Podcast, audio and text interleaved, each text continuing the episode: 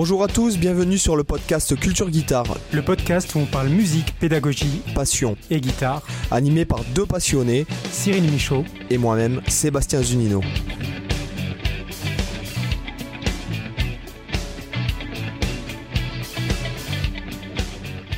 Hola chicos, ¿qué tal? Bienvenidos a todos. ¿Qué tal Cyril?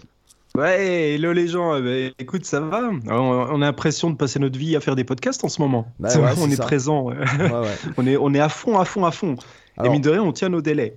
Aujourd'hui, nous avons le plaisir de recevoir encore une fois le nez de Cyril pour le podcast, euh, ce qui est, ce qui est pas Je mal. suis quoi. même pas malade, le, le menteur. Même pas malade.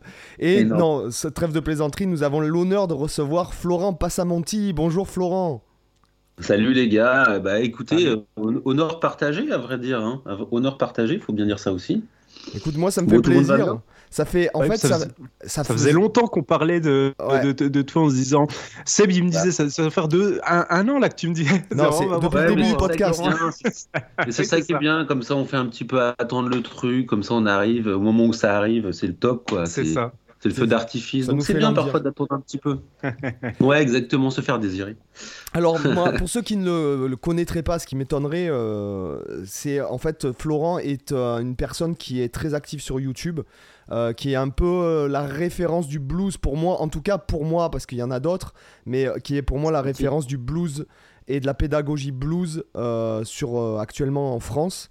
Donc, euh, est-ce que tu peux, euh, avant qu'on parle de ton activité, euh, de ton actualité, je vais dire, est-ce qu'on pourrait parler un peu de, de ton parcours À quel âge tu t'es mis à faire de la musique Comment tu appréhendais la chose Bien sûr, bien sûr.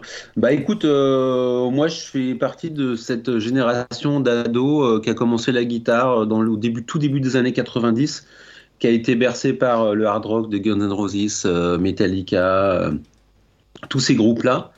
Et puis, euh, et puis voilà, c'est rapidement de- devenu une passion.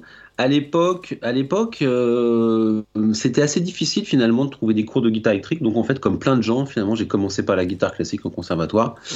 Et puis après, le chemin, euh, le chemin m'a amené justement à, à, à, à- à- à- juste, euh, comment dire ça, à, à- à aller un petit peu plus loin dans cette, dans cette direction-là, euh, puisque j'ai fait le conservatoire de, Paris. Et puis, euh, puis voilà, donc tout ça, ça a alimenté ma passion pour, euh, pour la guitare. Ça m'a ouvert aussi, aussi l'esprit, parce que euh, le monde de la guitare classique, c'est un monde euh, un petit peu avec des codes. Euh, on- qui sont pas forcément très simples à découvrir. Enfin, en tout cas, c'est des codes qu'on découvre sur le temps. Euh, et puis après avoir, euh, avoir fait mes, euh, mes études là-bas, j'ai fait musicologie à Paris, euh, euh, je suis devenu journaliste, euh, etc. Voilà, donc euh, en gros, en gros. Voilà. Tu as fait le, le sup? J'ai fait le CNR de Paris. D'accord. Euh, Aujourd'hui, c'est ce qu'on appelle le CRR, mais c'est c'est le conservatoire qui est rue de Madrid. D'accord. Ok. Ouais. Et, tu, et en fait, tu as, ah oui, tu as fait musicologie euh, aussi, en fait. Musicologie à la Sorbonne. Donc tout ça, c'était finalement des, un parcours euh, classique. Ouais. Et, et, et je dois quand même dire que même si aujourd'hui, euh, bah, je fais plus de guitare classique, euh, par contre, je baigne toujours dedans parce que je, je travaille pour un magazine de guitare classique euh, depuis, depuis 15 ans. Et bah, tout ça, en fait, tout ça, ça se nourrit finalement. Tu vois, le fait de savoir Mm. lire la musique, le fait parfois un petit peu de, de traîner dans un monde où, où, où, où finalement on lit les partitions, tu vois. Euh, c'est complètement l'opposé euh, de la, de la musique euh, que je défends, à savoir euh, le blues et le rock, où finalement euh, on prend sa guitare et puis on, a, on apprend à jouer en, en repiquant les plans, euh, en échangeant avec les copains. c'est une, une école complètement différente, mais finalement le fait d'avoir un petit peu les, les, deux, les deux casquettes, je trouve que ça se nourrit très très bien. Ah, ça permet en fait finalement de, de poser des mots, tu vois, sur, euh, sur comment un shuffle, tu vois, comment c'est quoi le shuffle, tu vois, Mm. qu'est-ce que ça veut dire. Euh, euh, on arrive un petit peu à rentrer un petit peu plus en détail dans la compréhension de ce truc-là, et puis, et puis, et puis dans plein d'autres trucs d'ailleurs. Ah, moi, je trouve que Ouais. c'est génial, hein, parce que tu as, tu as en même temps la trans, t'as en même temps appris la transmission écrite, ce qui est plus ou moins occidental, euh, euh, de, Ouais, qui provient du classique, et en même temps la transmission Ouais. orale, qui est plus euh, inhérent C'est ça. au blues. euh. Ouais, ce qui est C'est génial. ça. Voilà. Mais Ouais, du coup, même euh, pour soi, c'est en- enrichissant. Ouais. Après, je sais pas si vous, vous un petit peu, vous, traînez dans les conservatoires ou quoi, mais ah, moi j'y enseigne, donc du Toi, coup, tu je traîne un petit peu. un petit peu pas mal. Non, mais je, je, pense que tu seras certainement d'accord avec moi pour dire que de plus en plus dans les conservatoires, cette tradition orale commence à être intégrée, notamment en jazz. Ou même carrément avec, avec, avec des, des pratiques instrumentales de musique traditionnelle. Euh, mm. et, ça, je trouve ça super positif parce que c'est finalement, c'est peut-être la façon la plus simple, euh, la plus évidente, la plus naturelle d'apprendre à faire de la musique. Tu poses tes doigts sur une guitare, puisqu'on parle de guitare, et puis tu apprends un petit peu, tu écoutes, tu vois un peu, tu, piques des plans, des plans aux autres, tu échanges. Euh, et, je trouve que pour moi, c'est le meilleur des, la, meilleure façon de, de progresser, simplement en écoutant les autres. C'est un truc de partage. Un truc de partage. Oui, puis c'est une, une, approche différente qui est plus. Euh, euh, c'est vrai que en, classique, tu vas être plus un peu le nez avec tes partitions et, essayer de retrouver comment des mecs qui sont morts depuis 300 euh, ans jouaient leur musique ou des choses comme ça. Quoi. Alors que là, tu as, un échange. Alors, c'est sûr que tu peux, même dans le monde classique, tu peux échanger avec les autres collègues. Avec... Moi, j'échangeais pas mal avec mes collègues, des fois. toi, des trucs tout cons, mais euh, en allant voir, euh, même pour une personne de guitare classique, des fois ça m'arrivait de discuter avec un de mes collègues de violon, un de mes collègues de violoncelle, de flûte, etc. Puis de, des fois de leur demander leur avis. Tiens, toi tu ferais ça comme, comment si c'était pour ton instrument ou un truc comme ça, parce que c'est enrichissant aussi. Mais euh, c'est vrai que ton parcours, il est, il est intéressant. J'ai un peu le même type de parcours dans le sens où j'ai aussi étudié au conservatoire, toi la guitare classique. Bon, maintenant je bosse au conservatoire. J'enseigne plus la guitare classique, je l'ai enseigné pas mal d'années là-bas, mais maintenant c'est plus le cas. Mais c'est vrai que je, je peux voir de l'intérieur qu'il y a une ouverture quand même, effectivement, Notamment sur les musiques actuelles, parce que moi j'enseigne des trucs liés aux musiques actuelles dans mon conservatoire. On a un conservatoire assez ouvert. Donc c'est vrai que tu retrouves euh, un peu de, tradition orale, même si c'est quand même beaucoup cadré sur les partitions, etc. Mais il y a aussi, euh, il y a pas mal de collègues qui proposent des cours justement sur des choses très ouvertes, très orales, sur des pratiques anciennes, sur des instruments un peu, un, peu moins euh, euh, habituels. Genre nous, on a la viole de gamme, par exemple, comme instrument ah, au conservatoire. C'est super chouette comme instrument et c'est super beau. Et voilà, c'est un truc que tu n'as pas beaucoup forcément dans, tous les conservatoires. Et voilà, tu en as qui vont avoir un, instrument spécifique ou d'autres. Mais du coup, ce, que, ce que je trouve intéressant, voilà, que je disais avec ton, ton parcours là, c'est que finalement, tu as un peu le meilleur des deux mondes, finalement. Les bah, avantages des deux. Ouais, c'est gentil de dire ça.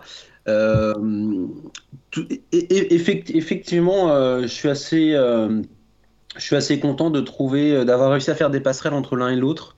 parce que bien souvent, on, oppose, encore une fois, de, de, de, moins en moins, et fort heureusement, parce que comme tu disais euh, très justement, euh, de plus en plus il y a de passerelles entre, entre le, professeur de musique classique et puis celui des musiques actuelles ou de jazz.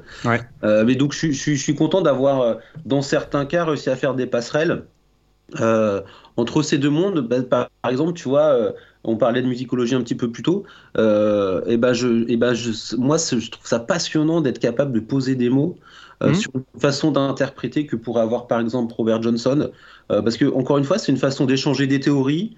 Euh, sur sa vision. Après, euh, peut-être que j'ai tort, peut-être que j'ai raison, on ne sait pas, mais toujours est-il que ce que je trouve super, super chouette, c'est de pouvoir partager des idées mhm. et, et qu'il n'y ait pas une façon de faire. Au contraire, on est là, on fait de la musique, ça reste une passion, c'est un truc cool. et gardons, ce, gardons cette convivialité qui est, qui est pour moi essentielle, quoi, tu vois. Bah oui, pour moi, c'est la bonne philosophie. Tu vois, je partage complètement ça parce que euh, j'ai pu souvent voir des, choses où, euh, c'est un peu dommage, certains, certains profils parfois, où tu vois des élèves euh, qui sont, euh, par exemple, en, guitare électrique. Parfois, j'ai eu des élèves en guitare électrique qui refusaient catégoriquement d'apprendre à lire, à lire la musique ou à faire un minimum de solfège ou des trucs comme ça. Et puis en contrepartie, j'ai des fois au, au conservatoire, j'ai des, des, élèves qui, en gros, ils avaient un niveau technique euh, super avancé. Genre, ils pouvaient jouer des, des morceaux de malade hyper complexes. Euh, tu vois, genre l'équivalent d'un Malmsteen euh, classique. Mais par contre, tu leur disais, joue-moi une grille d'accord avec un, un Do majeur, un La mineur. c'est quoi un Do majeur? Comment? Ils savaient même pas faire simplement des positions d'accord. alors, moi, avec les élèves que je faisais débuter, j'avais cette philosophie où dès la première année, on apprenait à faire des grilles d'accords, on jouait des, morceaux de musique actu autant que des musiques de classique. Parce que, en fait, tu te retrouves des fois dans des scénarios absurdes, c'est-à-dire que tu as des guitaristes électriques qui vont être super costauds. Et par contre, ils n'ont aucune notion de, théorie, ils savent, euh, ils savent même pas expliquer forcément. Quand, euh, nous, enfin, même pas, c'est même pas expliquer, mais savoir comprendre pourquoi ce qu'ils font ça marche ou pourquoi ça marche pas. Puis en contrepartie, tu as des guitaristes classiques qui vont avoir une technique de malade. Puis par contre, sur des trucs aussi basiques que, savoir le nom des notes ou savoir euh, jouer un accord de la mineure, ils sont pas foutus de le faire. Ou si tu leur enlèves la partition, puis tu leur dis vas-y, improvise-moi une mesure de musique, ils sont paralysés, ils savent plus rien faire, tu vois. tu te retrouves des fois dans des extrêmes comme ça. Et, et donc c'est bien justement de mélanger les deux parce que en fait chaque chaque monde a ses avantages et ses inconvénients. Donc en fait, quand tu pratiques les deux de manière ouverte, en fait, tu élimines les inconvénients des deux et tu cumules les avantages des deux. je suis tout à fait d'accord avec toi. Mais c'est justement là l'intérêt euh, de passer par un professeur. Euh, parce que lui, il va avoir l'intelligence, entre guillemets, hein, euh, de, sensibiliser l'élève à des, notions sur lesquelles il serait passé trop rapidement. Mmh. Et puis, et puis c'est aussi euh, je pense, enfin, tu as sûrement fait des, jurys euh, de conservatoire. Oui. Tu te rends bien compte à chaque fois que euh, finalement, le jury, il est un peu comme le public, il vient juste passer un bon moment. Oui. Donc, on veut avoir bien sûr des morceaux qui soient joués proprement. Mais on veut surtout, en tout cas, moi c'est comme ça que je vois les choses, on, souhaite recevoir un message de musicalité euh, et, être, euh, et, être, touché par la sensibilité de, l'élève artiste, hein, tu vois, même si ce sont des, parfois des, très jeunes. Euh, moi, c'est ça qui m'intéresse, tu vois. et puis, alors, parce que tu me parlais, tu me parlais de Malmsteen, moi j'adore Malmsteen, mais c'est vrai que Malmsteen, c'est quand même un cas à part, parce qu'il a quand même cette musicalité. personne va lui, personne ne se risquerait à lui enlever ce talent-là, le génie qu'il a. Pour moi, ça reste, ça reste un, des, un des grands guitaristes. Il a effectivement, il a un côté borderline parce que le mec, il avait euh, un truc Comme tous les génies. Il a sorti son premier album, euh, il a foutu une claque à tout le monde. Et c'est vrai que bon, euh, sa claque était tellement immense que derrière, je pense, ça a été compliqué. Aujourd'hui, on se rend bien compte, c'est compliqué pour Malmsteen de, de, se renouveler. Mais en même temps, on l'aime comme ça, tu vois, on aime un peu le personnage qu'il est. Et puis, et puis en fait, un Malmsteen, il n'y en a qu'un seul, quoi. Donc, euh, avec tous ces travers, euh, tout ce qu'on pourrait lui reprocher, mais, euh, mais c'est quand même un, c'est comme un monstre de, de, de, musicalité de base quand même, tu mm. vois, de base. C'est intéressant ce que tu disais sur le, sur le jury. Et je, je trouve que c'est vachement. moi, je me suis retrouvé aussi de face, enfin, du moins en étant jury dans des dans des trucs de conservatoire. On va dire un jury externe invité, quoi. et c'est vrai que l'esprit en, tout cas auquel j'ai été confronté, t'es pas du tout celui-là. C'est-à-dire, euh, les, les, mecs sont là, ça les fait chier d'être là. Enfin, je me suis pas retrouvé. Je C'est pas un bon souvenir de les mecs. Je, trouvais que c'était. Puis même. Euh, enfin bon, c'était. Euh, mais je trouve que c'est vachement intéressant ce que tu viens de dire du point de vue du jury. de, en fait, de, d'être là en tant que spectateur pour avoir effectivement un élève d'un point de vue, on va dire, technique, un apprenant qui, a, qui a bien appris ses leçons, mais quel élève, quel musicien il est aussi euh, quel musicien il va devenir ou en devenir et je trouve ça euh, très très intéressant euh, ça serait mieux que les jurys je pense. J'aimerais que beaucoup de gens qui font les jurys que ça fait chier ça fait souffler quand arrive la fin de l'année où ils font ça j'aimerais que les gens aient cet esprit là en fait. Hmm. ça éviterait bah, d'avoir des, gars formatés quoi. Moi j'oublie pas qu'en face de en face de moi j'ai d'abord des personnes quoi. Donc moi pour moi c'est essentiel euh, que ça me plaise ou pas, euh, je ne voudrais surtout pas blesser la personne parce qu'en fait, on, quelque part, en tant qu'enseignant, euh, on, louperait notre mission parce que notre mission, c'est bien sûr de transmettre notre passion. Donc, donc Charles, c'est notre boulot d'essayer d'être toujours, enfin, de pas perdre de vue. Après, je sais que voilà, tout le monde n'a pas forcément cette vision-là. Puis après, parfois, tu as des mecs en fin de carrière qui peuvent être un petit peu blasés. Et ça, bon, bah, je sais pas comment je serais, moi, tu vois quand j'aurai 60 ans, mais peut-être que voilà. Enfin, en tout cas, j'espère que j'aurai pas cette euh, que je laisserai pas cette impression-là, en tout cas auprès, auprès de mes collègues. Mais euh, ouais, la bienveillance pour moi c'est essentiel, c'est essentiel. Hmm. Ah oui, parce que c'est un moment de plaisir. Euh, la guitare, c'est avant tout voilà un plaisir que tu vas te lancer dans la musique pour te faire plaisir. Il y a déjà assez de trucs chiants dans la vie sans que la guitare devienne aussi un truc chiant qui va, qui va t'imposer des contraintes ou des trucs comme ça. C'est avant tout du plaisir, quoi. Ouais. Euh, moi, ça m'intéresserait que tu reviennes un instant sur ce que tu disais euh, par rapport au, euh, au fait que tu participais à un magazine de, musique classique, c'est ça, ou de guitare classique J'ai oublié. Alors, effectivement, je suis en fait je suis toujours rédacteur en chef de Guitare Classique Magazine. C'est ah, d'accord. C'est un trimestriel qui est axé sur la guitare classique, comme son nom l'indique, qui a une euh, forte partie pédagogique avec un CD, avec des vidéos sur la, sur la chaîne YouTube. Et puis c'est aussi un magazine bon, qui interviewe les, bah, les grands guitaristes du moment, ou les que ce soit les, les grandes figures, euh, les plus jeunes, ceux qui commencent à rentrer dans ce milieu-là. Puis il y, a des, il y a des bons d'essai, euh, il y a toute une partie actualité, il y a des dossiers. C'est un magazine qui reste assez confidentiel parce que le monde de la guitare classique reste quand même, encore une fois, assez confidentiel, euh, qui s'adresse plutôt euh, à des gens mûrs, plutôt. Euh, d'autant plus que, bah, on, va pas se mentir, la presse écrite, c'est quand même, on va dire, un, animal en voie de disparition, hmm. en tout cas, qui, qui, qui, est amené à se renouveler. Euh, donc voilà, ça va faire 15 ans que je fais ça. Actuellement, ça fait 10 ans que je bosse avec Valérie Duchâteau. C'est peut-être un, nom que vous connaissez. Oui, je connais, oui. Mmh, mmh. Elle était euh, venue faire une masterclass dans notre conservatoire. Ah ouais, ok. Yes, yes. Donc on travaille euh, entre guillemets main dans la main avec, avec Valérie. Et puis, pour tout vous dire, bah moi j'ai commencé à faire ce boulot-là, ça m'est un peu tombé dessus par hasard. J'avais quand j'étais gamin, j'ai claqué euh, des dizaines de francs, euh, des dizaines de centaines de francs euh, dans des magazines bah, de guitare, Guitarist Magazine, Guitare et Clavier, Guitare Part. Je parle de francs parce que du coup, ça nous ramène avant, avant 2000. et finalement, j'ai toujours été, été, intéressé, passionné par ce milieu-là parce que finalement, aujourd'hui, les influenceurs, ce sont les mecs qui sont sur YouTube en, majorité. Mais pour moi, à l'époque, les influenceurs, c'était les, les journalistes qui étaient dans, ces magazines-là. Euh, c'était ceux qui nous faisaient découvrir des artistes comme par exemple Patrick Ronda, euh, je sais pas, je pense à Rudy Roberts. Euh, c'est mhm. peut-être des noms qui parlent pas forcément à des gens, mais en tout cas, je me rappelle, c'était vraiment une époque où, où, j'aimais en fait le fait de, de, on prenait la main quelque part, tu vois, on prenait la main, on me faisait découvrir des artistes, tu vois, je savais pas qui était Jeff Beck, euh, je savais pas qui était Gary Moore. Enfin, tu vois, je connaissais rien, tu vois. Mais par contre, j'avais ce rendez-vous euh, avec une équipe de passionnés. Euh, et, et, c'est pour ça que j'ai, c'est pour ça que la presse m'a toujours euh, quelque part, je suis un peu redevable, redevable si tu veux. Avec, c'est comme on, a tous des maîtres. Et je pense que bah, quand on a rencontré ces maîtres, en tout cas, ou ces personnes qui, ont, qui nous ont influencés euh, je pense qu'il faut être redevable en fait. Tu vois, c'est simplement un passage de génération et puis et puis ce qu'on espère tous, euh, à partir du moment où on a réussi à mettre un petit peu un pied dans notre passion, c'est de réussir à transmettre. Et là, je reviens un petit peu sur cette notion de pédagogie qu'on évoquait un petit peu plus tôt euh, ensemble, parce qu'on a tous partagé notre passion au conservatoire ou peut-être lors de cours privés ou bien sûr sur YouTube ou via des bouquins ou des formations. On a tous, tous les trois là, on a ce point commun là et et voilà, et on a tous euh, voilà, des gens qui nous ont euh, mis le pied à l'étrier, euh, qui nous ont touchés.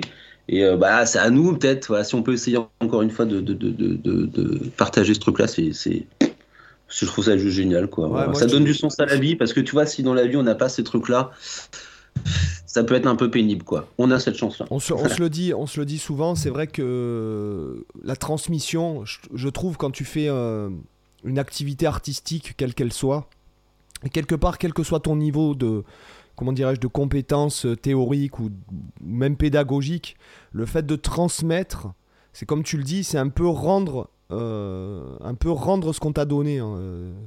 si tu arrives à passionner les gens, si tu arrives à débloquer quelqu'un ou si tu arrives à intéresser quelqu'un à, ta passion, quelque part, tu, enfin, c'est, enfin, moi je trouve que c'est essentiel en tout cas dans, dans, mais bien sûr, mais ça, donne, euh, ça donne sans, partir dans des considérations euh, philosophiques à deux balles, je trouve que ça donne juste du sens à la vie, quoi. Ouais, non, mais c'est vrai, t'as as raison. Ouais, enfin, ça, ça suffit mm. pas. Il faut pas qu'il y ait que ça mais euh, mais je sais pas partager une passion euh, que ce soit de la, musique je sais pas ou la moto ou je ne sais quoi. Ah oui oui bien sûr oui, Et, puis, et en, plus je pense que peut-être vous aurez ressenti les mêmes choses quand vous enseignez ou quand vous partagez justement de la, pédagogie.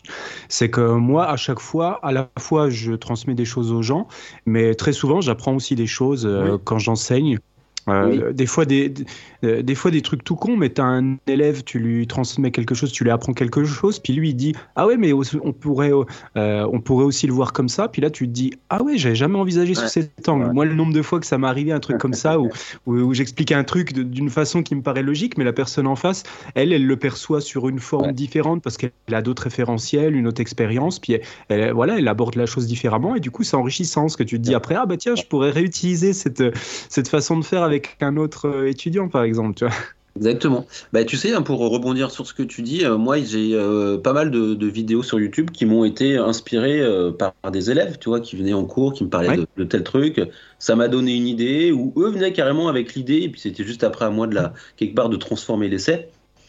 Donc effectivement, on, est, on se nourrit des autres, on se nourrit des mmh. autres et et puis on fait un beau métier, même si parfois on va pas se mentir, parfois il y, a des, il, y a des, moments qui sont un peu chiants. Euh, mais dans l'absolu, dans l'absolu, c'est plutôt cool. Moi j'ai une question vis-à-vis de tes, influences. Euh, quelles, sont quelles sont tes principales influences? Vraiment tes, grands kiffs euh, guitariste de guitariste de blues? Bah, je te dirais que bah, ça, évolue, ça a évolué hein, tout au long de, de, mon parcours. Là, j'ai 41 ans. quand j'étais ado, c'était Slash, c'était Kirk Hammett. Aujourd'hui, je te dirais, euh, je te dirais, bah, je suis toujours un grand fan de Jimmy Page. Hendrix, euh, oui, mais parfois non. Ça dépend, ça dépend de Hendrix. Hmm. Euh, parfois, je trouve ça fabuleux, et puis parfois, m'écouter un album entier, bah, c'est pour moi, c'est trop. C'est voilà, ces quatre guitaristes-là me touchent beaucoup. après, maintenant, j'aurais plutôt tendance à aller, je sais pas si c'est le fait de vieillir, mais j'aime aussi euh, aller écouter euh, des orchestres de musique classique. Euh. Mhm. Tu vois, je je cours pas forcément après la guitare, même si je trouve que quand même, quand la guitare, quand l'instrument guitare est joué par par des mecs comme Isaiah Sharkey là que j'ai vu en concert, des mecs comme John Mayer, des gars comme comme John Scofield. je trouve qu'on arrive quand même à un degré de, de... on touche au divin, tu vois. C'est presque c'est presque ça, j'ai envie de te dire. Ouais, ouais, Ah, tout à fait. quand toi-même t'es guitariste, tu vois, parfois, je me dis que quand t'es guitariste et quand, en face de toi t'as un guitariste génial, on, quelque part, on, j'imagine qu'on doit comprendre différemment les choses. On est aussi nous-mêmes des acteurs de cet instrument. Euh, on n'est pas simplement des mélomanes. On comprend l'instrument et, quand, et, et, euh, voilà. Et moi, tout ça, encore une fois, je reviens à ce truc de base. Hein, euh, euh, ça me touche quoi, ça me touche, ça m'impressionne et ça me donne envie, tu vois, d'aller, de m'améliorer dans un sens. Oui, c'est une motivation, effectivement, ça c'est clair. je pense qu'on a tous cet aspect-là. Qu'est-ce que tu as pensé du solo de Kirk Hammett dans le dernier euh, morceau de Metallica? Euh, Écoute, c'est une bonne question. Je l'ai écouté vite fait, vite fait. Il faudrait que je le réécoute pour te, pour te donner mon avis. Mais d'après ce que j'ai cru comprendre, c'est un Metallica qui revient un petit peu à ses sources. Euh, ouais, ça sonne très It's the Light comme dans le premier album. Exactement. J'ai surtout le riff en tête. Ouais. Euh, c'est c'est presque un morceau des années 80-90 euh, qui sort en 2020. avec, avec toute la, tous, les, tous les progrès qu'on a pu faire en termes de, en termes de technologie, qualité d'enregistrement. Ça m'a l'air d'être bien. Ça m'a l'air d'être bien. Ça m'a l'air d'être bien. Mais j'ai pas écouté, j'ai pas le solo en tête, donc je peux pas te. It's the Light, c'est 86. Ouais. ouais. Ah, en tout cas, une chose qui n'a pas changé, c'est qu'on n'entend toujours pas la basse. Donc c'est cohérent avec Metallica. C'est ce que j'ai cru comprendre. ouais, j'ai vu, j'ai partagé des petites blagues sur les, sur les réseaux sociaux. Et euh, alors maintenant, venons-en à, à, ta chaîne YouTube. Euh, donc tu es très actif euh, depuis deux ans, trois ans maintenant sur YouTube. Ouais, c'est ça. Ouais. Voilà. Donc tu, tu, peux nous en parler un petit peu. Donc je mettrai bien sûr le bah- lien dans la description. Hein, euh, pour dire le nom de la chaîne aussi. c'est ouais, bah, c'est mon nom, hein, donc euh, c'est très simple. Hein, je suis allé au plus simple. Bon, bah, cette chaîne, euh, en fait, j'ai découvert ma passion pour le blues. Elle n'est pas, elle est pas arrivée comme ça, mais bon, même si, bien sûr, on pourrait dire que dans le rock and roll, quelque part, la passerelle, elle est assez, assez facile à faire entre, entre le rock des années 70 et puis bah, après les bluesman, les bluesman qui ont influencé des artistes comme Eric Clapton, avec Cream, Jimmy Page, Led Zeppelin, on sait qu'ils sont allés pas mal s'inspirer, entre guillemets, hein, de, vieux morceaux du blues. Et donc, euh, bah, ma chaîne, euh, ma chaîne, bah, c'est simplement une envie de, partager. Tu vois, elle est, je l'ai, elle est, euh, je l'ai débuté en 2020 quand c'était, quand c'était le confinement. Et puis ça a plutôt, encore une fois, c'est toujours un peu poussif au début, tu vois, quand on commence dans des projets. Je pense que l'un et l'autre, vous, vous, avez, vous, voyez très bien de, de, quoi je veux parler. Il faut un peu se forcer, il faut essayer d'être consistant. On n'a pas forcément d'idées. Donc là, euh, par contre, j'ai envie, et tu vois, j'ai toujours envie euh, de faire un truc où je partage, tu vois, plutôt que garder euh, un truc pour moi ou simplement le filer à mes élèves qui se retrouvent face à moi. Bon, on a quand même, on a quand même la possibilité de pouvoir partager à quelque part des, des milliers de personnes. Donc c'est un canal, c'est un canal qui est hyper intéressant une fois qu'on a peut-être, je dis encore une fois, réussi à passer le pas, tu vois, donc comment faire des vidéos, comment tu fais de la prise de son, comment tu fais des backing tracks, de quoi je vais parler. Euh, c'est jamais euh, simple de monter une vidéo avec sa tronche. Euh, enfin, tu vois, plein, plein d'espèces de, de, petits, de petits obstacles qui, qui, font que bah, il faut s'accrocher. Et puis, mais après, une fois que tu commences à avoir des premiers retours qui sont toujours, ouais, c'est sympa. une fois que tu commences à passer la barre des 1000 abonnés, au début, ça te paraît énorme, 1000 abonnés, tu es tout content. Euh, bon, bah, tout ça, ça donne envie de continuer. Et puis après, avec l'expérience de, la live qu'on peut tous avoir, on sait tout qu'il peut y avoir des moments de bas. Bon, bah, si tu as un moment de bas, tu essaies juste de t'accrocher, quoi. Tu vois, tu essaies juste de t'accrocher pour continuer, parce qu'après, euh, après un bas, bah, qu'est-ce qu'il peut avoir? A priori, il va y avoir un moment de haut, tu vois. Donc on, s'accroche, on s'accroche. Et là, je suis, euh, ouais, je vous cache pas que je, suis très content de l'évolution de cette chaîne. On est à peu près à 25 000, à, 25 000 abonnés. Euh, moi-même, je, sens une évolution en termes de, de, la qualité de réalisation. J'ai du meilleur matos. Pour le son, je me suis amélioré. J'ai eu des petits. comment dire J'ai eu des collaborations, notamment avec, avec Gibson France, il n'y a pas très très longtemps. Donc, ça, c'est un truc totalement amical, tu vois. et ça me fait plaisir, si tu veux. Ça va un peu dans le sens, dans la notion de partage que j'ai, c'est-à-dire, moi, ça me fait chier de parler de fric. Euh, il me prête une guitare, je suis content, je la montre. Euh, et puis c'est une guitare que j'aime bien, bien sûr, ça c'est quand même hyper important. Et puis, euh, et puis voilà. Donc encore une fois, on en revient toujours au même truc. Hein. Désolé, je, me, je, rabâche. Hein. Non, non, non. Mais l'envie de partager, comme comme j'ai quand même, je pense avoir une petite expertise parce que j'ai pas mal, tu sais, avant dans Guitar Part, quand il y avait le DVD, j'avais la rubrique, enfin j'étais en charge de la rubrique blues, donc pareil, tu vois, j'ai appris pas mal de trucs. Euh, je me suis pas mal creusé la tête. Avant ça, j'avais fait euh, musicologie, j'avais fait un mémoire de maîtrise sur, euh, sur l'album Unplugged d'Eric Clapton, où là, pareil, en fait, finalement, je me rends compte qu'à l'époque, je pensais connaître des choses, je connaissais pas grand-chose. Mais tu vois, ça m'a permis de découvrir des mecs comme Robert Johnson, Muddy Waters, Big Bill Bronzy, Jesse mm. Fuller. Parce que cet album-là, en fait, il est, pour moi, il est, il est, il est hyper important euh, au-delà du fait que c'est un bon album, euh, qu'il y a un côté très authentique, c'est surtout euh, tout l'héritage, là qui parle la passion d'Eric Clapton, tous les, tous les, morceaux qu'on pu bercer, qu'on pu marquer quand il était gamin. et moi, je sais pas pourquoi j'imagine Clapton devant un poste de radio un petit peu pourri, avec une guitare pourrie entre les mains à essayer euh, de, de, reprendre euh, les morceaux qu'il venait d'entendre, qui venaient de passer à la radio, ou sinon avec son vinyle, revenir un peu en arrière euh, pour essayer de choper les plans, parce que bien sûr, il n'y avait pas. Donc tu vois, j'aime beaucoup ce, ce, côté un peu, je me suis démerdé, quoi. Je me démerde et j'arrive à te proposer un truc. Tu vois. Mais c'est ce qu'il faisait, hein, bah, d'après ce qu'il disait, alors je sais plus, puisque c'est moi j'étais adolescent quand j'avais lu ça, peut-être même dans Guitar Part, ou je sais plus. Parce que bon, comme toi, c'est vrai que j'achetais beaucoup de magazines à cette époque. Et euh, il disait qu'il passait des heures et des heures et des heures à écouter des trucs. Alors je sais plus exactement chez qui il allait, mais je crois qu'il allait chez John Mayall à l'époque avec qui il était bon pote. Et il passait, alors il paraît que John Mayall, euh, il a une collection de, de, disques de blues qui est absolument euh, phénoménale. C'est un, peu, un peu la bibliothèque d'Alexandrie quelque part au niveau blues. Et en fait, il passait des heures chez lui à écouter des albums, à se nourrir, si tu veux. Et, et du coup, il, parlait aussi dans, de la façon dont il, pratiquait, en fait. C'est simplement qu'il répétait des heures et des heures et des heures et des heures et des heures. Des fois, l'enchaînement de deux notes. Tu as même, euh, de l'époque des Yardbirds, tu as même un témoignage de je ne sais plus quel musicien des Yardbirds qui disait euh, Eric, il pouvait passer euh, des heures à enchaîner deux notes, quoi. Donc voilà, c'est vrai qu'on retrouve ce que, ce que peut-être ce que tu imagines en fait.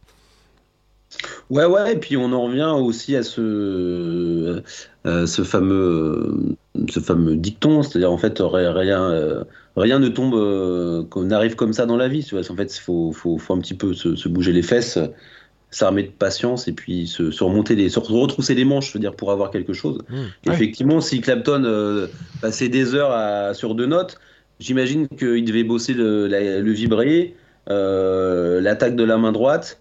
Euh, alors qu'aujourd'hui, c'est vrai qu'on parle de guitare, euh, je sais pas pourquoi, on se focalise énormément sur la main gauche, sur la rapidité de la main gauche, alors qu'en fait. Euh, après, il y a un petit. Milliard de choses, je pense que tu vas, je pense que tu vas plus, tu vas, tu vas peut-être acquiescer ce que je dis, mais on a l'impression qu'aujourd'hui, avec ce, truc de, de, de sur surcréation de, de contenu accessible gratuitement euh, on a plus tendance des fois à réfléchir. Euh, c'est vrai que même si on s'en fout, euh, moi, qui, ce qui est totalement mon cas, je vais te dire, parce que bon, moi j'accorde une grosse importance à l'équilibre entre les deux mains, la façon dont tu appuies à gauche et que tu attaques à droite, le fait comment tu, tu, tu travailles sur vraiment le toucher, l'accentuation, les choses qui font que c'est un peu c'est un peu le génie de ton jeu. Euh, le toucher, l'accentuation, mhm. l'interprétation même rythmique, de pas jouer. Euh, bon, si tu fais du gent, oui, ok, il faut que ce soit compressé, trigué, tout ce que tu veux. Mais quand tu joues de la musique à tendance euh, improvisée, tendance afro-américaine, organique, voilà, blues ou jazz ou fusion, peu importe. Je veux dire, l'interprétation de ta phrase compte tout autant que la phrase elle-même. Donc, euh, bien sûr. Voilà. Mais quand tu, quand tu proposes ça gratuitement sur YouTube, euh, t'as as beau avoir des centaines de, des milliers d'abonnés, euh, tu fais trois vues. Et il y a un peu un côté, même si aujourd'hui j'ai totalement du recul vis-à-vis de ça, mais t'as envie un peu de dire bon, je me fais chier à faire une vidéo, quoique moi je me fais plus chier parce que j'édite même plus. En fait, moi, si tu veux, la vidéo, elle sort, j'enregistre tout comme si j'étais en live en, switchant et en apparaissant à l'écran. Et après, hop, c'est direct sur YouTube. Je me fais même plus chier à éditer quoi que ce soit. Alors, effectivement, tu perds euh, une partie de l'audience parce qu'il y a des gens qui sont là pour l'édition. Il y a des gens qui veulent que regarder, euh, comme ils regardent ta vidéo sur YouTube, ils, ils, ont envie de voir Desperate Housewives, ou alors ils ont envie de voir euh, un mec qui va remuer du caca, du drama, ou qui va dire euh, le titre ah sensationnel, sensationnel, etc. Mais c'est pas mon, c'est pas mon trip de, contenu. Mais c'est vrai qu'au début, tu as tendance à vouloir alpaguer les gens. Tu as tendance à vouloir dire. ouais, ouais, tu vois bien sûr. Voilà, donc voilà, alors que effectivement, quand, quand tu étais petit, et que tu allais prendre ton cours de guitare, ton prof il te disait euh, euh, Attends, il faut que tes notes elles soient magnifiquement belles, il faut que tes mouvements ils soient beaux, etc. etc. Et aujourd'hui, tu as des mecs qui font des formations sur YouTube ou qui donnent des cours qui sont pas capables eux-mêmes de faire ce qu'ils. Ils ont même pas compris, ni ils sont capables de, faire ce qu'ils expliquent. Donc, euh, parce que tout le monde aujourd'hui peut s'improviser prof de guitare euh, alors que le gars il, il, gratouille trois accords euh, en famille le, mhm. dimanche, le dimanche soir. Donc il y a, y a ce truc. avant, pour être prof de guitare, il fallait que tu du. que tu en aies sous le pied que tu aies de l'expérience, que tu aies peut-être même des diplômes, etc. Alors qu'aujourd'hui, il suffit que les gens te trouvent sympa à l'écran, que tu les aies fait bien marrer pendant 5 minutes. Tu vois? Ouais, c'est ça. Donc, mais, mais, en fait, c'est vrai, vrai ce que tu dis. C'est très vrai. Euh, après tout, je me dis dans un sens, euh, bon, on a chacun le professeur dont on a besoin quelque part. Oui, voilà. Mais si on, il y avait, il y avait un, un, grand artiste, un guitariste classique que, que j'aimais beaucoup, qui s'appelle, qui s'appelait, enfin, qui s'appelait Rolandien, parce qu'il est, oui. il est décédé. Vous connaissez très certainement euh, un de ses morceaux. Je vous invite à écouter. c'est le Tango en Sky. Qui, oui, qui est une improvisation, qui est splendide. Et en fait, Roland, que j'ai rencontré, que j'ai interviewé à plusieurs reprises pour guitare classique, justement, il m'avait dit un truc, il m'avait dit cette phrase qui m'avait beaucoup marqué, il m'a dit Seuls les poètes resteront. Et je suis assez d'accord euh, avec, euh, sans pour autant parler de poésie euh, lorsque lorsqu'on parle de guitare sur YouTube, mais ce qu'il voulait simplement dire, c'est que les gens qui ont du fond, Les gens qui ont vraiment un truc à proposer, ils resteront si c'est juste pour monter trois accords d'une chanson qui passe à la radio quelque part ça pourra faire quelques, quelques vues, euh, quelques mois peut-être, mais au final, au final, on verra. Ah au final, on après, je parlais pas forcément, si tu veux, du, du, fond du contenu, c'est-à-dire que trois accords, si tu les apprends, que tu, tu convertis, si j'ai envie de te dire, un moldu, euh, sous-entendu, euh, moldu référence Harry Potter, les gens qui sont pas magiciens, un moldu à devenir guitariste, entre guillemets, je trouve que c'est bien. Moi, je parle plutôt du, du genre putaclic. Euh, tu vois. Euh, je vois ce que tu dire. Voilà, tout le monde a compris. Je veux dire, je trouve que c'est. Euh, quand t'apportes aucune valeur et que c'est la guitare pour les Mongoliens, sous-entendu, tu vois, je trouve pas que ce soit. je trouve que ça. Dé... Enfin, après, j'ai rien contre, contre ça, quoi. Je veux dire, c'est simplement ce que je constate, c'est que ça peut, ça peut pervertir le truc. C'est parce que t'es populaire, donc ça veut dire que t'es un bon prof. Non. Bah tu, comprends ce que je veux dire? Et moi, c'est ça qui me dérange, en fait. C'est que au final, ça, ça. Oui, des fois, il y a un amalgame entre la popularité et la compétence. Et ça pollue, ça, pollue le message. Comme on, en a déjà parlé dans le podcast, une fois, je tombe sur une vidéo, le mec il t'explique un truc. Moi qui connais bien le sujet, quand même, je veux pas, je pense pas être euh, euh, prétentieux en disant ça. Je connais bien le sujet. Quand j'écoute ses explications, je comprends rien. Tu, comprends ce que je veux dire Et euh, là, tu te dis non, mais d'ailleurs, on en avait même fait un épisode parce que j'étais tellement choqué que on en a fait un épisode qui s'appelle Les raccourcis ne marchent pas. Euh, parce que des gens qui passent leur. C'est vrai qu'il y a même des apprenants qui, qui, cherchent des raccourcis faciles, mais non. En fait, en passant ton temps à chercher un raccourci, tu, tu perds le temps que tu, aurais, que tu mettrais en l'apprenant d'une façon usuelle. Exactement. Tu vois Exactement. Mais moi, c'est ça qui me dérange. en 5 minutes, tu vois, ce genre de, voilà, ce genre de truc là. Et euh, voilà, moi c'est ça, c'est plutôt ça qui me dérange, plutôt que bon après euh, que tu apprennes trois accords. Euh, si jamais les, les, gens, t'as une bonne énergie, puisqu'on le sait, quand tu donnes des cours, l'important c'est que l'élève il te kiffe aussi. Ça fait partie du job. le fait que l'élève il passe un bon moment avec toi, qu'il assimile la guitare à un plaisir et que tu lui donnes l'envie de pratiquer et d'aller chercher par lui-même. Euh, voilà, que tu apprennes trois accords ou que tu apprennes des plans en, gamme symétrique de Alan Allsworth, euh, pour moi, c'est la, même chose. Si tu veux, c'est aussi l'outil ah de transmission, je dirais, de, du savoir ou de, la passion, quoi. Voilà. Ouais, tout à fait. Et moi, j'ai, euh, c'est vrai que j'ai. Alors, tu as, as, eu l'occasion de rencontrer énormément de gens. Tu as, d'ailleurs, ça s'entend dans ton discours que ton, je trouve que ton discours est lourd de et a du poids, quoi. Je trouve que tu, ouais, gentil. Toi, tes points de vue sont, sont super intéressants et je trouve qu'ils sont merveilleusement bien exprimés. Donc on sent bien que tu as, fait musicologie aussi, que tu as, un mec qui est... Euh, euh, pas que je veux dire que les autres invités n'en auront pas, attention, c'est pas ce que je veux dire. Mais euh, on aime bien les. Je trouve que c'est merveilleusement bien exprimé ce que tu, ce que tu, ah, ce, ce, que tu ressens. Et je voulais te demander, quels, dans les grands musiciens que tu as rencontrés, dans les grands guitaristes que tu as rencontrés, quels sont ceux qui t'avaient le plus marqué d'une manière ou d'une autre, soit par le jeu, soit par la philosophie, comme par exemple tu as, tu as pris l'exemple de Roland Dayance. Euh, voilà. Ouais, euh, bah, Roland Diens pour les classiques, euh, bien sûr, c'est quelqu'un qui m'a marqué. J'ai eu la chance de rencontrer, d'interviewer John Mayer il y a, une dizaine d'années. mais j'étais quelque part, je pense, j'étais tellement pétrifié de me retrouver face à lui, dans la mesure où j'étais aussi un, un fan. Euh, je pense qu'aujourd'hui, j'aimerais, j'aimerais pouvoir revivre ce moment avec un peu plus de sérénité et un petit peu plus d'expérience. Mm. Euh, qui sont les autres euh, J'ai eu la chance d'interviewer pas mal de gens. Parfois, ça s'est fait au téléphone. Dans ce cas-là, c'est assez froid. Parce que bah, je pense notamment à Buddy Guy, qui, qui, est, qui est le dernier grand, grand héritier du blues, parce qu'il a connu un peu la, la période avant, le, British Blues Boom des années 70. Enfin, voilà. euh, c'était, euh, c'était un honneur, effectivement, de, pouvoir parler, euh, de pouvoir lui échanger avec lui. Je crois qu'il devait être quelque part. Euh, fallait être aux États-Unis, moi j'étais là, fauneur, etc.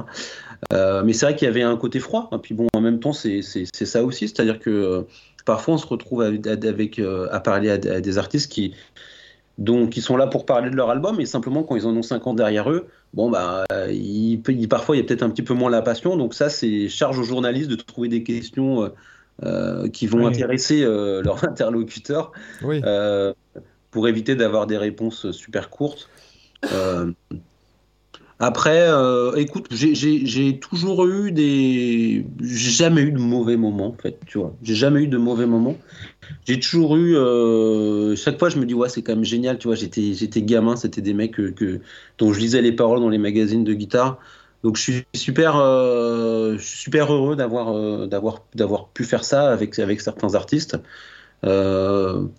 En plus, j'ai eu la chance aussi d'interviewer bah, un paquet d'artistes que, que, que, j'aimais. Je pense à une, des, une des, interviews qui m'avait fait. Euh, je rentre un peu dans le côté anecdotique. Euh, j'ai eu la chance d'interviewer Billy Gibbons, pareil, il y a une dizaine d'années. Ah il, faisait un concert à, Paris, à l'Olympia.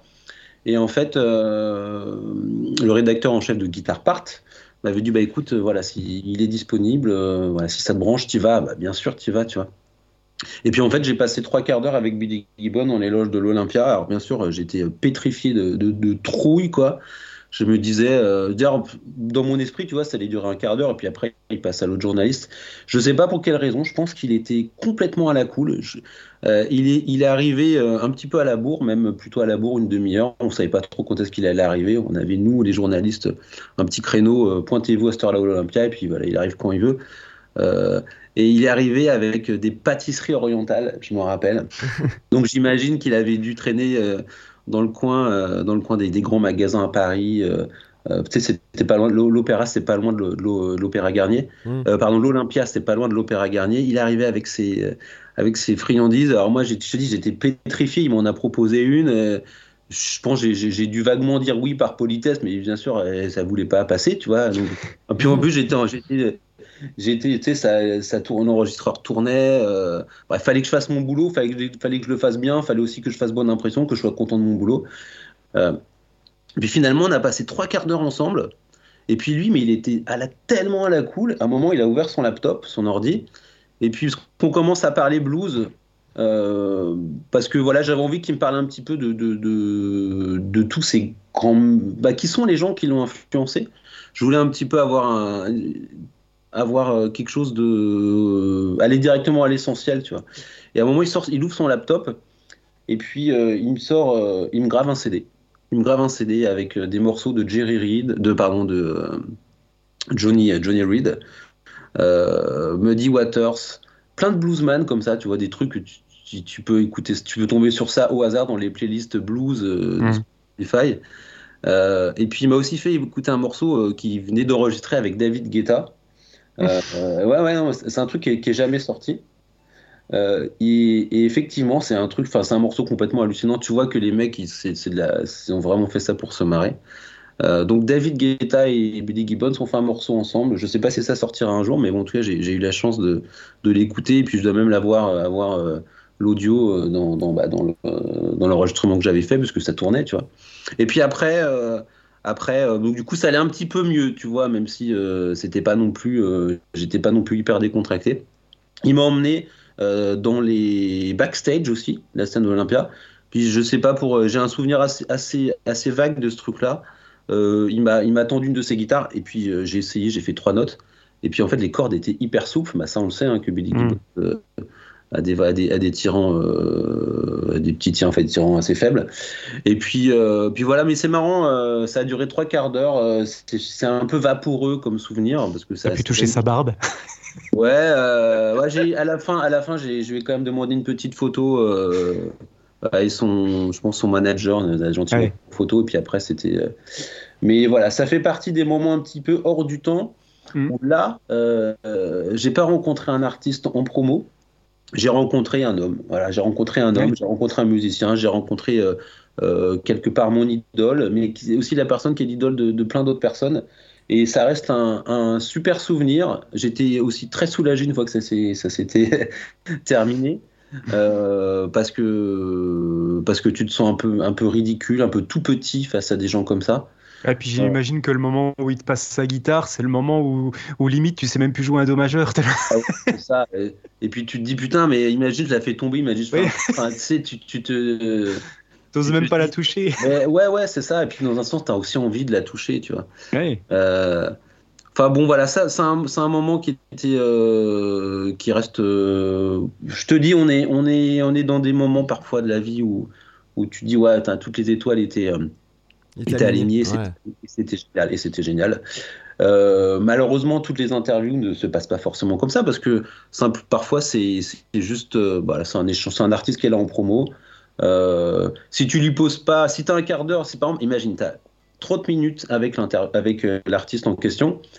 si l'artiste il a envie de te répondre des phrases hyper courtes, tu vois, mmh. et bah, ta demi-heure, bah, du coup, elle va être dure à tenir. Donc, c'est encore une fois, c'est aussi ça, c'est aussi un, gage de professionnalisme être capable de rebondir euh, quand tu te retrouves face à un artiste, euh, avoir quand même l'album plutôt bien dans, les, euh, bien, dans, bien dans la tête, être capable de rebondir, connaître son parcours, être capable de l'intéresser. La plupart du temps, ça marche. Hein. La plupart du temps, tout se passe très très bien. Parfois, c'est vrai que bon, on voit qu'on arrive au, bout du truc et qu'on arrivera et qu'on n'ira pas forcément beaucoup plus loin avec avec telle ou telle personne, mais c'est pas grave.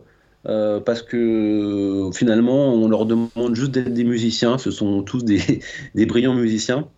Et ça reste bien là l'essentiel. Voilà. C'est pas tout le monde n'est pas forcément des, un bon communicant. Et puis on imagine que quand ouais, artiste. Il y en a qui ça saoule aussi les interviews, surtout quand ils en enchaînent euh, euh, toute l'année des, des, centaines qu'au bout d'un moment, des fois, ça peut les saouler, comme tu disais tout à l'heure, d'entendre toujours les mêmes questions. Donc c'est vrai que l'art du journalisme, c'est vrai qu'il y, a ce côté-là, à la fois de ne pas faire des questions fermées où la personne, elle peut juste répondre par oui ou non, mais aussi pouvoir effectivement rebondir sur une anecdote. En fait, c'est finalement juste faire une conversation normale entre deux personnes. Quoi. Ouais. Après, après, nous, dans la mesure où c'est de la presse spécialisée, on a quand même un angle d'attaque, entre guillemets, euh, que n'ont pas forcément tous les médias on parle de guitare, tu vois. On parle de passion, on parle de. On dit que la presse euh, rock plus générale, bon bah parfois, euh, tu vois, je pense par exemple tirer, parler d'un tirant de corde, parler d'un jeu de micro, parler de, tel plan, parler de telle modulation, parler de, tu vois, des trucs spécifiques euh, mm. du, langage du musicien. On a la chance de pouvoir glisser éventuellement dans cette case-là si, besoin. Si besoin, ça c'est cool. C'est formidable. Et du coup, est-ce qu'il y, a une personne que tu as encore, euh, justement, un musicien que tu n'as pas encore rencontré, mais que tu rêverais d'avoir en interview? Euh, ouais, bah bien sûr, il y, en a, il y en a plein, il y en a plein. Bah, j'adorerais refaire John Mayer, par exemple. Euh, j'adorerais. Il y a des gens comme Brad Paisley que je trouve géniaux, qui surban, j'aime beaucoup. mais, John Mayer, il est vachement sympa, non, comme gars? Il est assez naturel finalement, non? Alors John Mayer, bah, si je te raconte un petit peu, je te raconte les coulisses de cette interview. Donc ça s'est fait à Londres, dans un hôtel, euh, dans un hôtel, euh, très très très joli hôtel. Euh, en, guise, il y avait une condition sine qua non pour que l'interview ait lieu, c'était que je me démerde en fait pour trouver un lieu, tu vois. Alors que parce que c'était une interview qui était pas dans, en fait il avait pas de promo à faire. À l'époque il me semble qu'il était d'ailleurs avec avec Katy Perry euh, et bon, bah, il a été hyper sympa. En tout cas, euh, je sais pas pour quelle raison. Euh, il avait une demi-heure. Il a été sympa. Il, il, nous a filé une demi-heure d'interview. Et puis, donc, je me suis démerdé. J'ai réussi à trouver, à trouver cette, ce lieu dans l'hôtel, cette, cette, espèce de salle de, de, de réunion. les mecs, ils ont été hyper compréhensibles. Bon, bah, vous d'accord, vous êtes français. Il y a John, il y a John Mayer. D'accord. Bon, allez, on... donc j'arrive dans cet hôtel-là. Il me dit bon bah c'est à, l'étage machin, euh, donc j'arrive devant une grande porte, tu vois, il y a, y, a, y, a un vigile, le mec avec des épaules qui doit faire à peu près trois fois mon tour d'épaule à moi. Je fais ok, ça doit être là, bonjour, etc. Le mec me fait rentrer, bon bien sûr, euh, voilà, j'étais forcément impressionné. et là, je vois le, le, manager de John Mayer qui arrive. Euh, dont le visage je ne connaissais pas trop, mais j'avais une vague idée. Enfin bon, tu, tu sens, euh, voyant la personne arriver, tu sens que c'est a priori elle. Il me sort, bah vas-y, installe-toi, euh, il arrive dans 2-3 minutes. Donc j'arrive dans cette salle que je connais, voilà, je, découvre le lieu, je vois une grande table, je vois une machine à café, etc.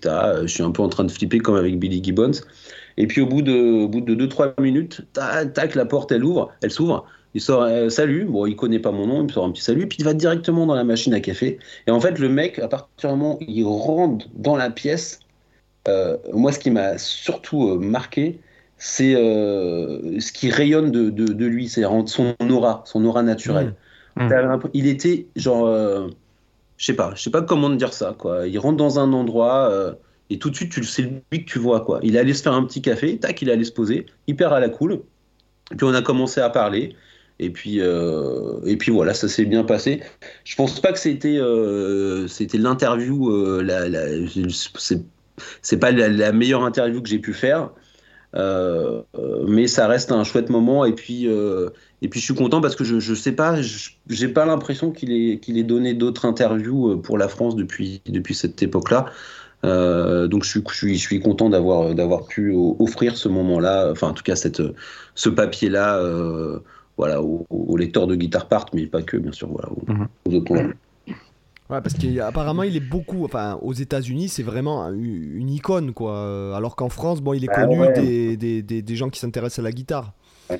Bah ouais. Je crois qu'il bah, c'est la, la, raison pour laquelle, euh, c'est la raison pour laquelle, à mon avis, il passera jamais, jamais en France, parce que euh, dans d'autres pays, aux États-Unis, ils jouent dans des stades. Dans, euh, en Angleterre, ils jouent dans des stades. Dans le nord de l'Europe, euh, par exemple, Pays-Bas, Danemark, ils jouent dans des, enfin, dans des stades, en tout cas dans des arénas. Quoi. Et effectivement, nous en France, je pense s'il était amené à passer, il n'aurait pas, il pourrait, il, pourrait pas remplir un stade parce qu'il n'a pas le public, tu vois. Mmh, mmh. Il a pas, il a des fans, il a des fans, mais je pense pas qu'il remplirait 20 000, 20 000 personnes. Et puis après tout ça, c'est des, j'ose imaginer que voilà, c'est, ça fait partie de ces artistes euh, géniaux qui euh, malheureusement n'ont pas réussi à conquérir le, marché français. Euh, et c'est, bah, c'est tant pis pour nous guitaristes, voilà. Parce que c'est vrai que quand tu vas le voir, je l'ai vu trois fois en concert. c'est un, mec qui, qui regroupe à la fois les guitaristes, mais aussi juste les gens qui aiment sa musique, si tu veux. Tu vois. Il est nénette aussi parce qu'il est, il est carrément super beau gosse. ouais, il est nénette, bien sûr, bien sûr, bien sûr. Puis il chante super bien. Mais il chante super bien et puis sa musique elle est, elle, est géniale. Elle est vachement bien. Ah ouais ouais. Non, elle est vachement bien. Mais moi je connais à part les guitaristes qui me parlent de John Mayer, en fait je connais personne si tu veux. Qui, qui je connais je connais pas de, de, gars qui connaissent John Mayer sans faire de guitare ou de meuf. Ma fille euh, adore, adore le premier album. Elle l'écoute euh, souvent ouais ouais ouais. Ma, ma grande fille. Euh, elle joue un peu. Du coup, c'est toi qui lui as fait découvrir Oui, oui, oui, parce que oui, moi, j'aime beaucoup le. C'est l'album où il y a Neon, en fait. Ouais, ouais, voilà, for Squares. Euh, ah, je me souviens plus du nom, je suis impardonnable là-dessus. Euh, mais il y a euh, ma, Stupid Mouse, il y a Neon, y a, voilà, je, je, trouve que le, songwriting est super bien fait, les arrangements sont super bien faits, la production super bien faite, bon évidemment les parties guitare et la voix, j'adore la voix, tu vois, aussi. Ouais, ouais, ouais. ouais. Ouais, bah effectivement, un, un... on sent que c'est un John Mayer qui est encore, encore un petit peu jeune, tu vois. Mm. Euh, avec, on sent aussi vachement l'influence de Dave Matthews. Yeah, c'est vrai. Euh, exact. On sent qu'il est, qu'il est en, en, phase de décollage. Tu vois, on sait qu'on sent que c'est un artiste qui est prometteur. Euh, parce qu'il y a quand même, je sais comment il s'appelle ce morceau là où il a raflé, je crois quelques Grammy Awards. bref, je sais plus. Tu l'as Is the Wonderland. Oui, voilà. Is the Wonderland. Effectivement, voilà. Je suis pas fan. Euh, non, mais, mais tu vois, c'est en fait c'est là où le truc il est, il est intéressant. C'est quand même c'est le morceau euh, bien foutu avec des paroles un peu sexy qui parlent euh, a priori à une majorité de, de, personnes. Et, et, là, en fait, il arrive à trouver un public qui va au-delà des guitaristes parce que finalement, cet album Room, for Square, c'est pas un album pour les guitaristes. Tu vois non, pas du tout. Ouais. Ouais, Tu vois, mais, les, mais les, parties de... de guitare sont notamment la partie de Néon euh, qui est en fait, il y a ah, carrément une polémique autour de cette partie de guitare, puisque euh, c'est en open, euh, je crois que c'est un drop de Do, enfin où il y a un truc, c'est en un, un, open, un, open, tuning, et en fait, il y, a, il y a énormément de façons de le jouer, et personne n'arrive à le jouer, et le faire sonner, et le faire groover comme lui il le fait, quoi. Ah non, parce qu'en fait, il, effectivement, le mi grave est descendu en Do, mmh. et il y a un jeu, il, a, il a un jeu avec le pouce tu vois, qui va, va, il effectivement, il fait des écarts que 95% des gens ne, peuvent pas faire. Donc c'est vrai que la plupart du temps, quand tu vois des mecs faire, euh, ce morceau sur les vidéos, et eh ben déjà le doigté main gauche, il n'est pas similaire à celui de John Mayer. Et après, pour ce qui est du groove, bah ça, du coup, ça fait référence un petit peu au groove intérieur que chacun a. Et effectivement, le sien, il est, euh, extrêmement difficile à reproduire. Euh, même s'il y a plein de mecs qui font très très bien ce morceau, c'est vrai que euh, tu vois, tu vois, tu euh, l'original et tu sens que ce sont des copies, même si parfois c'est mm. très, très bien. Et notamment dans la version live, il fait une, il fait une intro en do dorien là, euh, super bien foutu, je trouve. Ouais. Bah même ça, tu vois, il a, tu vois, il utilise accords de cartes et tout, ce qui est pas forcément. de, de, qui provient pas du langage de sa musique et pourtant ça sonne monstrueux. Enfin, je trouve vraiment que c'est un super gratteux. Euh, j'avais lu sa bio là, il a, hum, c'est en fait son père est directeur, je crois, de, de, collège ou un truc comme ça. Sa mère est prof de français. Ouais. Il me semble. Ah d'accord, je savais pas ça. Ouais, ouais euh, il me semble. Là, je veux pas dire de bullshit. Je, peut-être que vous pouvez vérifier. Mais euh, du coup, voilà, enfin voilà. Bon, bref, il est parti à Berkeley, il a fait Berkeley quand même. Comme quoi, à Berkeley, on crée des musiciens plus que des, des guitaristes, quoi. C'est tu sais, tu sais, à Berkeley, il a fait, euh, il a fait qu'un semestre, hein, trois ou six mois, un truc dans ce genre-là. Ah oui, oui, oui. Hmm. Ouais, donc c'est un. Bon, c'est un passage. Pour moi, c'est un passage, hein, si tu veux, en trois ou six mois. Euh, quelque part, euh, je pense qu'il est. Berkeley, il lui a fait rencontrer des gens, il a, il a, il a bossé avec Tomo Fujita. Oui, Tomo Fujita, oui. Un excellent pédagogue. Mais, mais pour moi, je, je te dirais que c'est ça reste entre guillemets anecdotique son passage à, Berkeley. Hmm. C'est pas, c'est pas, il avait déjà tout en lui, si tu veux. Oui, il avait déjà tout ultra fan de Stevie Ray, quoi. Ultra fan. Bah ouais. D'ailleurs, ça se ressent. Il a le tatou SRV hein, sur l'épaule ou un truc comme ça. Ah, j'ai ça, j'ai pas fait, ça, j'ai pas fait gaffe. Euh, donc ouais, non, John Mayer, non, non, mais c'est effectivement un artiste, euh, un artiste fabuleux, euh, fabuleux et plein, plein de ressources, plein de ressources. Tu parlais un peu de l'intro de Neon. Euh, chaque fois qu'il est en live, bah, il improvise euh, en guise d'intro. Et c'est à chaque fois, à chaque fois complètement différent. Puis à chaque fois, c'est assez, assez bluffant, quoi. Ah oui, oui. De créativité, de groove, de. C'est là où je trouve le truc, le, propos quand même assez fabuleux, c'est que euh, il fait partie de ces mecs qui arrivent. si tu regardes plein de versions live, et ben en fait à chaque fois il y a un truc différent. Tu veux un peu comme mm. comme si comme si écoutes un Miles Davis ou un Charlie Parker ou un John Coltrane. Hmm. Euh, on n'est pas dans la dans la dans, dans, le comment dire dans le copier-coller de plans. Ce ah que font plein de guitaristes, moi y compris. Hein. Euh, mais euh, voilà, on sent que lui, il a, il a un, degré, un degré quand même vachement avancé, supérieur, de créativité, de musicalité. Et tu sens que ses limites, en fait, bah, à partir du moment où tu as cette liberté, quelque part, c'est comme s'il n'avait pas vraiment de limites, quoi. Ouais, ouais non, non, c'est vrai. Avant de passer à la section lifestyle, puisque leur tourne, les amis, euh, est-ce que tu peux nous parler vite fait de tes projets, euh, peut-être à court terme ou, plus, même plus long terme? Ouais, bah, moi, mes projets, euh, c'est de, de, continuer à développer cette chaîne. Bah, on est à 25 000. Alors, 25 000, c'est à la fois énorme et puis, dans un sens, c'est pas beaucoup non plus. Donc, euh, donc je pense qu'il y a un petit peu de taf à faire euh, si je veux continuer à, partager, euh, à partager la musique que, j'aime comme je l'aime. C'est ça aussi qui est génial avec, avec ce média-là, c'est qu'on fait comme on veut. On fait comme on veut. T'es ton propre éditeur. T'es ton propre, ouais, es ton propre boss. Bah, c'est pour ça aussi que voilà, tout à l'heure on, évoquait le fait que parfois il y a des créateurs qui font qui font des trucs un petit peu euh, avec beaucoup d'humour et puis peut-être du contenu un petit peu plus léger. Mais euh, c'est le jeu aussi, tu vois, c'est le jeu aussi. C'est, YouTube, c'est une, une fabuleuse euh, porte d'entrée pour, pour exprimer des choses. Et, et donc, pour revenir à ma chaîne, ouais, c'est, j'espère que c'est le début de, de, quelque chose. Après, je sais que c'est long. Tu vois, toi, Seb, je crois que tu es à 200 100 000 et quelques abonnés sur ta chaîne. une chaîne avec 100 et quelques mille, ouais. Ouais, ouais. Bon, après, euh, ouais, c'est bon. Tu sais, c'est pas. Euh, tu, tu, y seras bientôt aussi. Hein. Ouais, euh, d'après les calculs, de, les calculs de progression, j'y suis dans 10 ans. mais après, si je continue à bosser comme ça, hein, tu vois. Mais, mais je pense que tu sais.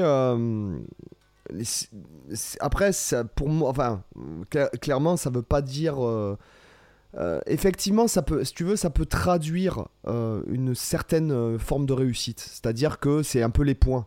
Tu as une chaîne avec des abonnés, c'est un peu comme quand tu joues à un jeu vidéo, tu traduis le succès de ta chaîne par rapport au nombre d'abonnés. Cependant, c'est pas vraiment, si tu veux, avec le recul, je préfère avoir 10 000 abonnés de gens qui sont des gens enrichissants, de gens, vraiment une audience qualitative, plutôt que 300 000 abonnés de, crétins, quoi, si tu veux. Et c'est un peu de touristes, je dirais, des mecs qui, tu vois, qui s'abonnent parce que justement, oh bah il y a beaucoup d'abonnés, tiens, je vais m'abonner aussi.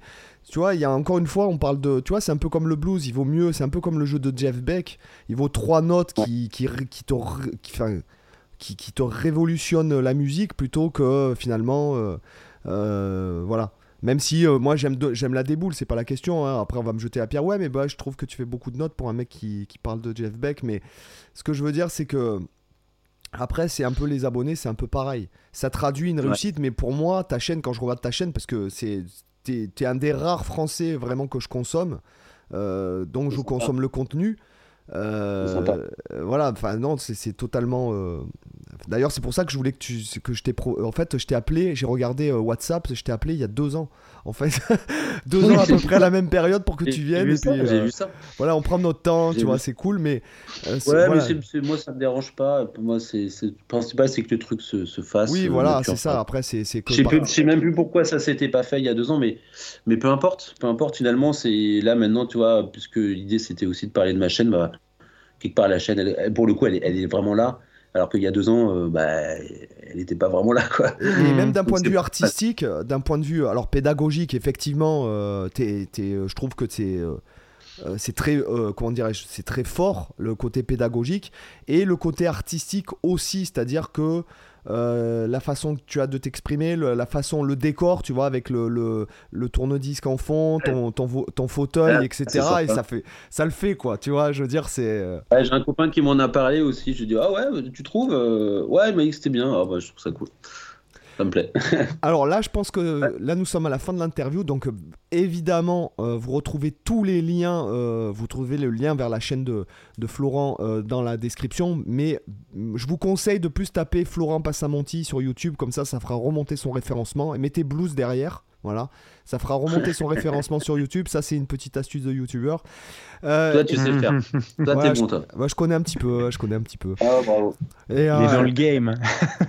et il est l'heure de la section lifestyle. Donc, est-ce que tu connais le principe de la section lifestyle? Euh, malheureusement, je suis pas sûr de. de, ah, on t'a cramé, t'écoutes pas le podcast. non, mais lifestyle. Euh, Donc en fait, en fait, la section lifestyle, c'est tu vas nous parler d'un bouquin, euh, d'un livre, de ta routine quotidienne, enfin de quelque chose dont tu as envie de parler qui a pas forcément un rapport avec la musique. Ça peut être un conseil, ça peut être quelque chose qui t'a marqué, un film ou autre chose Ouais. C'est le moment euh, libre. Ouais, bah écoute, euh, je vais, je vais peut-être pas forcément de. en fait, on, vient pas vachement de parler de d'internet, tu vois. Et dans internet, y a pas sur internet, il y a pas mal de trucs euh, nuls. Et il y a aussi des trucs vachement intéressants. je pense notamment à tout ce qui est pensée positive le fait de se dire que euh, bah, si on veut réussir un truc, bah, ça se fait petit petit. Ce sont des petites étapes. Euh, moi, c'est des trucs que j'ai réussi à, trouver sur Internet et, que, je ressasse souvent, tu vois, au cours de ma journée. Je dis, bon, bah, aujourd'hui, euh, aujourd'hui tu es content de ce que tu as fait, c'est super, allez, tu, passes à la suite. C'est pas parce que tu es content que faut, que faut que tu te reposes sur ce truc-là, sur tes lauriers. Au contraire, pense déjà à l'avenir. Et, de la même façon, euh, si parfois euh, il y a des trucs qui me fatiguent, euh, qui m'épuisent, je dis bon, allez, c'est bon, c'est une phase. Pareil, on va, avancer. moi, c'est une façon un peu de, penser, de voir la vie et que j'essaie de, communiquer aussi à mes, enfants. ce truc à un moment, si on va avoir des choses, bah, il faut, s'accrocher, il faut se remonter les, manches. Et sur Internet, bah, j'ai des, je suis de toi des comptes sur Insta de pensée positive avec, euh, avec euh, des conseils, tu vois, de mecs qui sont des managers. Mais je te parle pas du manager euh, du CAC 40 qui ramène plein de blé et tout et tout. Je te parle au contraire du, manager que je qualifierais de positif. C'est-à-dire le mec, le mec est capable de faire en sorte que, le gars avec lequel il bosse, il arrive à trouver le meilleur de lui-même. quoi. Et tout ça, en fait, dans l'intérêt commun euh, pour faire en sorte que, le travail, euh, que l'union, tu vois, l'union des énergies, l'union euh, des, compétences fasse quelque chose d'énorme. Parce qu'une équipe, une équipe qui n'est pas soudée, une équipe avec des gens qui malheureusement ne trouvent pas d'intérêt à leur travail, bah, c'est toujours, toujours décevant. et, je suis persuadé qu'un mec avec une motivation de malade, il est capable de faire vachement plus que 10 mecs, par exemple, qui eux mm. sont, n'ont pas d'envie, tu vois, n'ont pas d'envie, traînent les pieds avant pour faire des choses. Il y a beaucoup de, il y a beaucoup de, de citations de Henry Ford à ce sujet. Il y a aussi, euh, parce que c'est des trucs que je suis. Bon, moi-même, j'ai une chaîne d'affirmation positive. Euh, bon, j'en parle jamais. Ah parce que, mais ouais, bah ouais.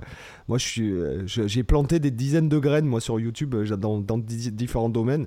Et c'est vrai que des fois, voilà, je partage de ce genre de citations aussi sur des trucs de Henry Ford. Tu as aussi Steve Jobs. Tu as, as, toutes les, citations, genre Confucius. Soyez vous-même, les autres sont déjà pris, tu vois. enfin, que c'est pas, c'est pas Confucius, mais tu vois ce que je veux dire? Mais moi, je, je kiffe ça aussi parce qu'en fait, le fait de lire ça et de te répéter ça dans la journée, et je, trouve que ton attitude vis-à-vis de ça, c'est un peu ce que décrit Darren Hardy dans L'effet cumulé. En fait, c'est euh, c'est toutes les petites choses de tous les jours qui, qui en fait, de façon isolée, euh, et euh, non répétitives sont insignifiantes dans ta vie, mais qui, sur le long terme, euh, des petites pensées comme ça, ou des petites, je dirais, des... des...